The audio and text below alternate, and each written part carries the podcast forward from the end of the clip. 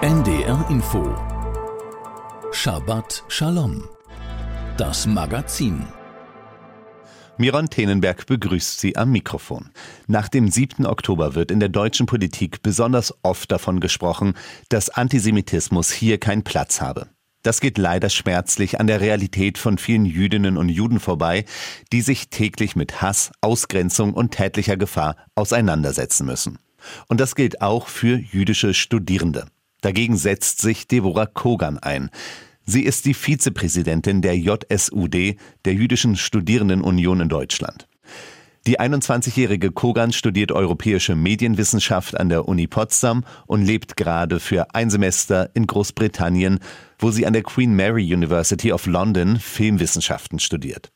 Die traditionelle Jüdin ist in Berlin geboren und aufgewachsen, engagiert sich für Geflüchtete aus der Ukraine, bei Hillel Deutschland und in ihrer orthodoxen Lauda-Gemeinde.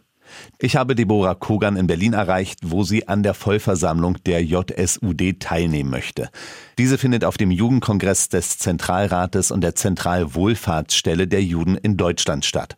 Frau Kogan, gerade hat der Jugendkongress begonnen. Was wird in diesem Jahr anders sein als zuvor? Ich denke, die Stimmung wird definitiv anders sein. Natürlich freuen sich die jungen Menschen darauf, ihre Freunde wiederzusehen, an interessanten Panels teilzunehmen. Aber natürlich wird auch darüber gesprochen, was aktuell in Deutschland geschieht.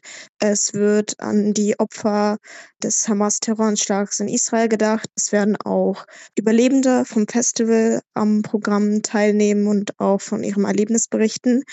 Und dennoch denke ich, dass es ein wichtiges Event ist, um Stärke zu zeigen mhm. und zu zeigen, dass wir füreinander da sind und dass jüdisches Leben in Deutschland weiterhin existiert und existieren wird.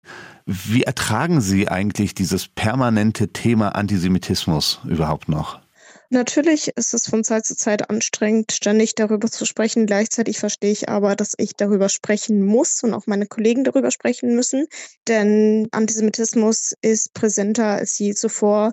Und wir sehen einfach, dass wenn wir nicht darüber sprechen, es keiner tun wird. Das heißt, der Antisemitismus greift in dieser Phase schon in Ihre Arbeit und auch in Ihr Leben ein. Ja, definitiv. Also ich bin auch 24-7 damit beschäftigt. Natürlich habe ich mein Studium, welches nichts mit dem Thema zu tun hat, aber außerhalb davon bin ich nur damit beschäftigt. Beginnt damit nicht bereits die Zerstörung jüdischen Lebens durch den Antisemitismus?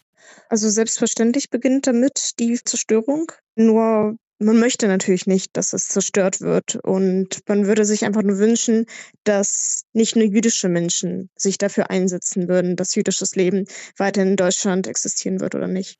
Bleiben wir nochmal bei der JSUD. Ich habe das Gefühl, dass diese seit ihrer Gründung vor acht Jahren viel politischer geworden ist. Täuscht mich der Eindruck? Die JSUD ist definitiv viel politischer geworden. Das hängt auch mit den Geschehnissen in den letzten Jahren zusammen. Die da wären?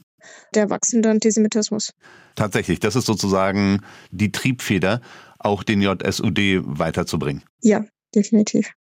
Wie bewerten Sie die Situation der jüdischen Studierenden hier in Deutschland? Also hat denn alles etwas mit Antisemitismus, mit Judenhass zu tun?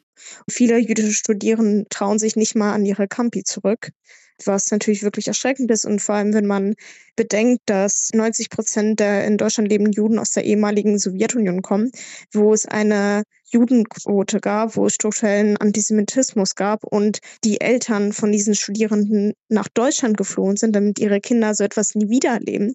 Und nun erleben sie es wieder. Also jüdische Studierende erleben gerade das, was ihre Eltern in der ehemaligen Sowjetunion erlebt haben. Nur ist es nun israelbezogener Antisemitismus, was in der Sowjetunion anders war.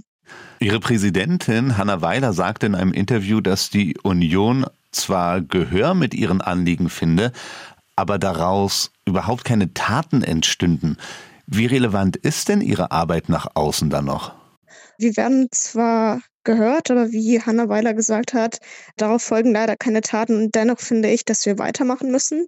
Denn natürlich haben wir dennoch Hoffnung, dass unsere Worte gehört werden, dass darauf Taten folgen. Und selbst wenn keine Taten folgen, ist es dennoch wichtig, das anzusprechen. Denn wenn wir aufhören zu sprechen, geht das ganze Thema unter.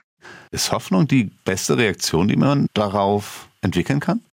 Nein, definitiv nicht. Also ich habe zwar Hoffnung gesagt, aber wir hoffen nicht auf Taten, sondern wir fordern Taten. Nur wissen wir nicht, was folgen wird. Das ist unsere Realität aktuell. Antisemitismus im Unibetrieb, es gibt Antisemitismus im Kulturbetrieb. Sie selbst haben im vergangenen Jahr ein Praktikum bei der Berlinale gemacht. Wie sehen Sie denn die Vorfälle dort bei der Preisverleihung, bei der einige Beteiligte auf der Bühne Israel für den Gazakrieg hauptverantwortlich gemacht haben und vor allem auch als die Festivalleitung nicht einschritt? Ich muss sagen, das, was bei der Preisverleihung bei der Berlinale geschehen ist, war für mich sehr erschreckend, obwohl Antisemitismus im Kulturbetrieb nichts Neues ist. Nur hätte ich niemals erwartet, dass so etwas bei der Preisverleihung geschehen kann und vor allem, dass die Leitung da nicht eingreift und auch die Politik nicht. Und ich habe kein Problem damit, wenn über den Krieg gesprochen wird, der gerade geschieht. Das Problem war aber, dass die Hamas und der Terroranschlag der Hamas mit keinem einzigen Wort erwähnt wurde. Und das war eine sehr, sehr einseitige Performance der Filmschaffenden. Und das war so erschreckend für mich. Auch der regierende Bürgermeister Berlins Kai Wegner saß im Publikum, auch die Kulturstaatsministerin Claudia Roth. Beide klatschten teilweise mit, nicht überall, wollten sich danach dazu aber gar nicht äußern. Was hätten Sie sich denn von denen als Reaktion gewünscht? Ich hätte mir ein klares Statement gewünscht, ein öffentliches, auf den Accounts in den sozialen Medien oder auch eine öffentliche Rede, was auch immer, aber wenigstens etwas, dass man gesehen hätte, diese Menschen, diese Politiker positionieren sich klar dagegen und das habe ich nicht gesehen. Claudia Roth wurde ja auch schon bei der Eurovision, also dem Song Contest der jüdischen Jugendzentren im letzten Jahr ausgebuht. Tatsächlich habe ich das auch unterstützt, dass Claudia Roth ausgebuht wurde, denn wir haben das schon bei der Documenta gesehen, dass Claudia Roth dagegen nicht klar vorgegangen ist und auch als es darum ging, die BDS zu verbieten, stand Claudia Roth auch nicht dahinter und ich muss sagen, ich habe jetzt bei der Berlinale auch nichts anderes von ihr erwartet. Von Kai Wegner erwarte ich tatsächlich mehr. Aber bei Claudia Roth, da war ich absolut nicht überrascht. Auch dass kein klares Statement dagegen kam, wie auch bei Documenta schon nicht. BDS ist die lose Bewegung, die für Boykott, Desinvestition und Sanktionierung von israelischen Gütern, israelischen Menschen steht und die vom Bundestag als antisemitisch bezeichnet wurde.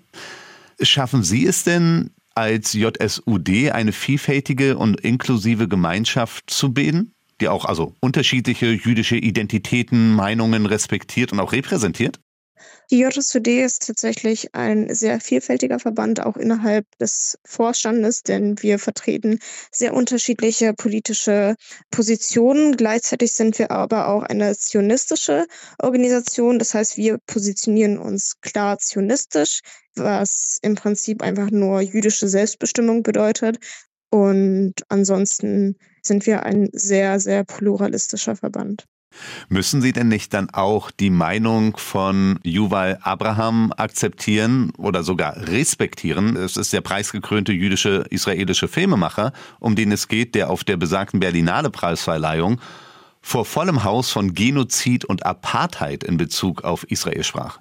Also diese Meinung vertreten wir auf gar keinen Fall und wir respektieren das auch nicht, denn wie ich schon erwähnt habe, wir sind ein zionistischer Verband und wir stehen klar dagegen, wenn gewisse Individuen Israel als Apartheidsstaat bezeichnen und diesem Staat einen Genozid vorwerfen. Denn bei 20 Prozent arabischer Bevölkerung, die stark in der Politik vertreten sind, Rechtsanwälte sind, bei der Polizei, in der Armee sind, dabei Israel als Apartheidstaat zu bezeichnen, ist absurd. Er selbst hat sich mittlerweile gegen die Vorwürfe gewehrt und auch seinerseits die deutsche Politik angegriffen. Er sagt, wie kann ich als Jude, als Enkel von in der Shoah Verfolgten überhaupt antisemitisch sein? Können jüdische Menschen antisemitisch sein? Jüdische Menschen können antisemitisch sein und das beste Beispiel ist dafür Karl Marx, der fragte, welches an und für sich die Grundlage der jüdischen Religion war und darauf antwortete das praktische Bedürfnis der Egoismus oder auch zum Beispiel Norman Finkelstein, der das Buch Die Holocaust-Industrie, wie das Leiden der Juden ausgebeutet wird, veröffentlicht hat. Und seine These war dort, das amerikanische Judentum habe eine sogenannte Holocaust-Industrie geschaffen, um sich am Holocaust-Gedenken zu bereichern und Unterstützung für den Staat Israel zu erpressen. und auch rechte Bewegungen haben das Buch gelobt. Und für mich ist das ein klares Zeichen von Antisemitismus. Also ja, jüdische Menschen können antisemitisch sein. Sie sagten gerade, dass die JSUD erklärt zionistisch sei. Sehen Sie das als wahrscheinlich an, irgendwann Ihre Zelte hier abzubrechen und aus Deutschland wegzuziehen? Ihre Eltern haben ein Land verlassen, als es nicht mehr ging. Genau, meine Eltern haben ein Land verlassen, als es nicht mehr ging. Und gerade aktuell ist es zwar schwer, aber es geht gerade noch, würde ich sagen. Und sollte es schlimmer werden, dann sehe ich meine Zukunft hier nicht mehr natürlich. Und wenn ich mir überlege, was ich auch erfahren habe, die antisemitischen Erfahrungen, die ich an meiner Schule gemacht habe und die aktuellen Geschehnisse. Man möchte nicht, dass zum Beispiel die eigenen Kinder so etwas erleben. Das war auch der Grund, warum meine Eltern das Land verlassen haben, weil sie nicht wollten, dass ihre zukünftigen Kinder dasselbe durchmachen, wie sie es getan haben. Und ich kann mich noch genau daran erinnern, als ich die Schule gewechselt habe und mein Vater zu mir gesagt hat, ich bin aus der Sowjetunion geflohen, weil ich nicht wollte, dass meine Kinder Antisemitismus erleben. Ich habe versagt. Und das hat mich traurig gemacht. Und ich habe zu ihm gesagt, nicht du hast versagt, sondern die Gesellschaft hat versagt. Und gerade erleben wir das wieder in Deutschland. Dazu muss man sagen, Sie waren in Berlin auf dem Sophie-Charlotte-Gymnasium, haben dort Antisemitismus erlebt und sind dann in der 10. Klasse auf die jüdische Oberschule gewechselt, richtig? Genau, auf das jüdische Gymnasium. Ich möchte noch mal auf die JSOD zu sprechen kommen. Die Vollversammlung steht jetzt am Sonntag auf der Jugendkonferenz an. Sie sind dafür extra aus London nach Berlin gereist. Was erwarten Sie eigentlich von dieser Vollversammlung? Welche Themen möchten Sie dort diskutieren? Wir werden sehr stark über die Bedeutung des Zionismus für uns sprechen und auch den ansteigenden Linksextremismus. Denn natürlich besteht eine sehr, sehr große Gefahr vom Rechtsextremismus. Wir sehen, dass die AfD immer mehr Zuspruch bekommt, aber wir müssen natürlich auch über den steigenden Linksextremismus sprechen, denn von dieser Seite kommt auch sehr starker Antisemitismus und vor allem israelbezogener Antisemitismus. Das sehen wir gerade auch an Universitäten und wir werden auch darüber sprechen, dass wir fordern möchten, dass Antisemiten an Universitäten exmatrikuliert werden. Vielen Dank für das Gespräch. Ich sprach mit Deborah Kogan von der JSUD, der Jüdischen Studierendenunion in Deutschland. Und Sie haben jetzt noch die Möglichkeit, sich einen Titel, einen Musiktitel zu wünschen, der einen jüdischen Bezug hat. Was haben Sie sich ausgewählt? Ich habe mir das Lied Tumbalalaika von den Barry Sisters ausgesucht, denn das Lied wurde mir in meiner Kindheit öfters von meiner Oma vorgesungen. Und äh, es ist ein jiddisches Lied aus Osteuropa. Und ich habe einen starken familiären Bezug dazu und deshalb habe ich mir dieses Lied ausgesucht. Tumbalalaika von den Berry Sisters.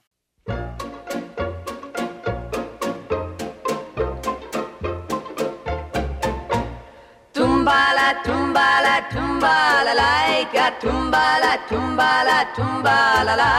Spiel balalaika, tumbala, spiel balalaika, tumbala, steht der Bucher in der Tracht, Tracht in Tracht, der ganze Nacht. Weimen zu nehmen, in verschämen, weimen zu nehmen, in it verschämen. Tumbala, tumbala, tumbala, laika, tumbala, tumbala, tumbala, la. Spiel balalaika, tumbala, laika, spiel balalaika, tumbala, la.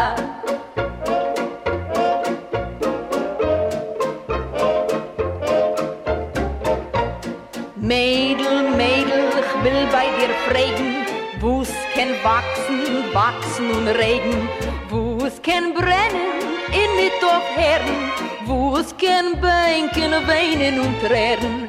Tumbala, tumbala, tumbala, laika, tumbala, tumbala, tumbala, la. Spiel balalaika, tumbala, laika, spiel balalaika, tumbala, la. Narischer Buchari, wo darfst dich fragen, a Stein kann wachsen, wachsen und regen, Liebe kann brennen, innet auf Herren, a Herz kann bänken, weinen und trären. Dumbala, dumbala, dumbala, laika, dumbala, dumbala, dumbala, la, spiel balalaika, dumbala, laika, spiel balalaika, dumbala, la. Mit einer Mischung aus Leidenschaft und Talent eroberten die Barry Sisters die Musikwelt der vergangenen 30er Jahre in den USA im Sturm. Die Schwestern Claire und Myrna Barry, geboren als Clara und Minnie Bagelman in New York. Sie waren Töchter eines aschkenasischen Paares und verzauberten ihr Publikum mit ihrer Mischung aus Klezmer und Jazz. Einer der größten Hits war Tumbalalaika aus dem Jahr 1965, den Sie gerade gehört haben. Traditionell hakt man sich bei diesem Lied unter und schunkelt. Und jetzt folgen die aktuellen Meldungen. Nach israelfeindlichen Äußerungen während der Berlinale Gala hält die Diskussion in Politik und Kulturbetrieb an. Aus Sicht von Bundesjustizminister Marco Buschmann hat das Filmfestival schweren Schaden genommen, weil dort Antisemitismus viel zu unwidersprochen geblieben sei, sagte Buschmann den Zeitungen der Funke Mediengruppe. Zentralratspräsident Josef Schuster forderte in der jüdischen Allgemeinen eine antisemitismuskritische Kulturförderung. Der Publizist Michel Friedmann verlangte mehr Widerspruch gegen Antisemitismus. Seit dem Terroranschlag der Hamas rolle eine weitere dramatische antisemitische Welle durch Deutschland, schrieb er in der Süddeutschen Zeitung. Kulturstaatsministerin Claudia Roth berief den Aufsichtsrat der Internationalen Filmfestspiele ein. Das Gremium soll sich am 11. März mit dem Eklat befassen. Die Union progressiver Juden UPJ hat Verfassungsbeschwerde beim Bundesverfassungsgericht in Karlsruhe eingelegt, um öffentliche Gelder über einen Staatsvertrag zu erhalten. Alternativ könne eine Ergänzung in den bestehenden Staatsvertrag eingefügt werden. Diese solle regeln, dass und in welcher Höhe der Zentralrat der Juden einen Teil der staatlichen Mittel an die UPJ weiterleiten müsse, heißt es in der Verfassungsbeschwerde. Die UPJ kritisiert seit Jahren eine aus ihrer Sicht Ungleichbehandlung. Bisher leitet der Zentralrat einen Teil der Fördergelder an die UPJ weiter. Nachdem die Bundesregierung das Volumen von 13 auf 22 Millionen Euro pro Jahr erhöht hatte, soll die UPJ nach eigenen Angaben für das laufende Jahr 189.000 Euro erhalten. Das ist aus ihrer Sicht zu wenig. Die Führung der Potsdamer Rabbinerschule Abraham Geiger Kolleg hat an die staatlichen Geldgeber appelliert, die Pläne für einen Neustart zu überdenken. Stattdessen sollten Bund und Länder mit der jüdischen Gemeinde zu Berlin und dem Zentralrat der Juden ins Gespräch kommen, heißt es in einer Erklärung. Der Zentralrat hatte gemeinsam mit dem Bund, dem Land Brandenburg und der Kultusministerkonferenz angekündigt, das Kolleg unter dem Dach einer Stiftung neu zu organisieren. Hintergrund sind Vorwürfe unter anderem gegen den damaligen Rektor des Abraham Geiger Kollegs Walter Humolka. Er zog sich damals von seinen Ämtern zurück und übertrug seine GmbH-Anteile an die jüdische Gemeinde zu Berlin.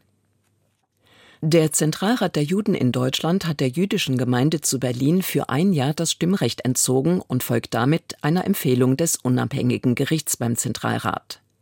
Konkreter Anlass ist die umstrittene Wahl des Gemeindeparlaments im vergangenen Jahr. Der Gemeindevorstand hatte einen durch das Gericht erwirkten Stopp der Wahl ignoriert.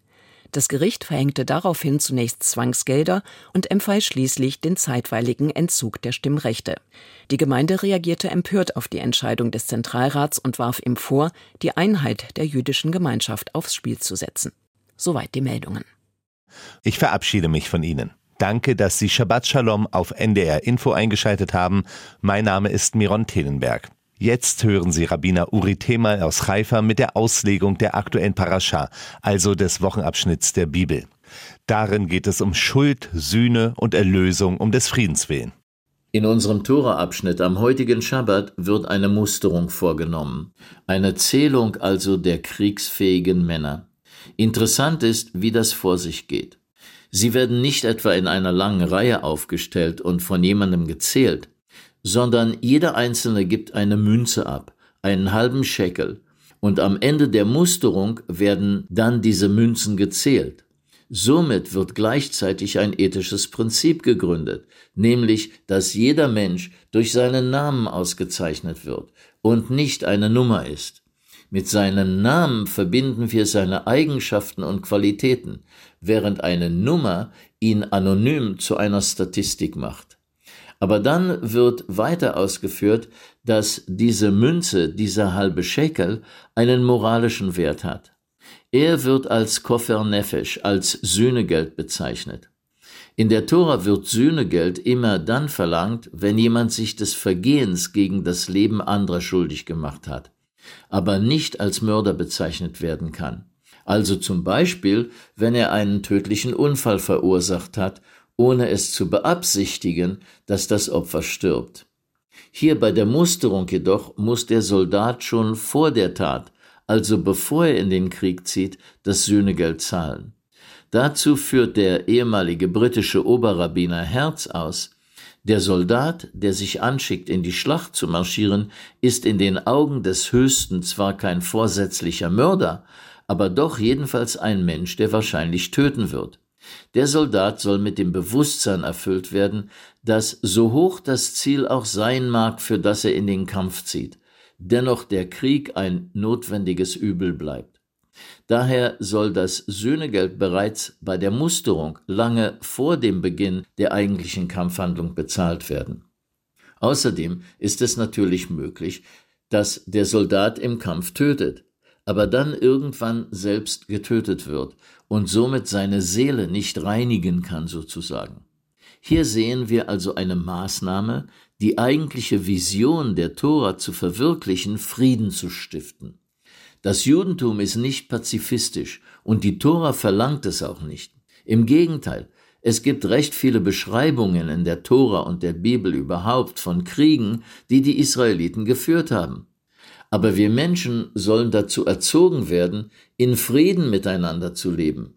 Wie es der 34. Psalm zusammenfasst, wir sollen Frieden suchen und ihm nachjagen. So lernen wir zum Beispiel im Buche Deuteronomium, dass wir einer feindlichen Stadt, die wir belagern, zunächst Frieden anbieten müssen und erst wenn dieser verweigert wird, die Stadt zu bekämpfen. Aber auch dann, nach einem Sieg, soll man nicht wahllos vernichten, wovon dann unsere Weisen eine Gesetzkategorie ableiten auf Hebräisch Baltaschrit, Verbot der willkürlichen Zerstörung also. Im Zusammenhang mit dem Exodus aus Ägypten beschreibt die Tora, wie die Israeliten das Schilfmeer erreichten, während sie von den Truppen des Pharao verfolgt werden. Das Wunder geschieht, dass sich das Meer spaltet, die Israeliten hindurchziehen und die pharaonischen Heerscharen ertrinken, als sich das Meer über ihnen schließt. Zum Dank ihrer Errettung singen die Israeliten Gott ein Loblied. Der Talmud aber erläutert, dass die Engel mitsingen wollten. Gott aber ermahnt, meine Geschöpfe ertrinken im Meer und ihr wollt singen? Im Judentum wird uns zwar nicht geboten, unsere Feinde zu lieben, aber wir sollen uns auch nicht über ihre Niederlage freuen und uns immer daran erinnern, dass auch sie Gottes Geschöpfe sind. Deshalb haben wir den Brauch bis heute, zu Pesach am Sederabend Tropfen aus unserem Weinglas herauszunehmen, wenn wir die zehn Plagen zitieren, die die Ägypter erleiden mussten, weil der Pharao sich weigerte, die israelitischen Sklaven zu befreien. Damit vermindern wir symbolisch unsere Freude aus der Sklaverei dennoch befreit worden zu sein. Laut unseren Propheten ist das Ziel der menschlichen Gesellschaft, eine friedliche Welt zu schaffen, ein Zeitalter, in dem es keine Kriege gibt und totale Harmonie zwischen Menschheit und Natur herrscht. In den Worten des Propheten Micha, sie werden schmieden, ihre Schwerte zu Sicheln und ihre Lanzen zu Rebmessern. Nicht wird erheben Volk gegen Volk das Schwert, und nicht lernen sie fürde den Krieg und sitzen wird jeder unter seinem Weinstock und unter seinem Feigenbaum, und keiner schreckt sie. Die historische Pflicht der Menschheit ist es also, dieses messianische Zeitalter herbeizuführen. Offenbar sind wir leider noch sehr weit davon entfernt. Das war Rabbiner Uri Temal aus Haifa mit der Auslegung des aktuellen Wochenabschnitts der Torah, also der fünf Bücher Moschees. Zum Schluss hören Sie das Shalom Rav. Übersetzt lautet der Text O ewige Quelle des Friedens, lass deinem Volk Israel Frieden werden. Es singt Kantorin Rebecca Garfien aus New York.